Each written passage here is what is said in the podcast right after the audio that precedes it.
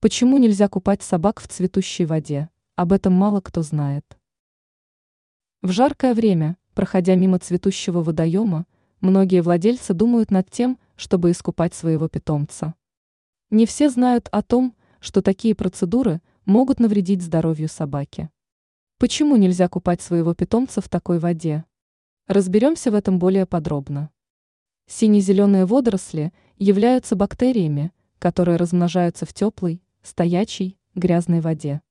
Это делает водоем мутным и зеленоватым. Многие люди называют такую воду цветущей. В цветущей воде содержится множество бактерий, которые способны отрицательно сказаться на здоровье питомца.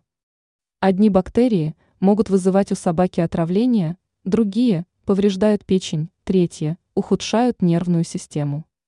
Кроме этого, болезнетворные бактерии могут вызывать у собаки кожные и другие серьезные заболевания. Именно поэтому нельзя купать своих животных в такой воде.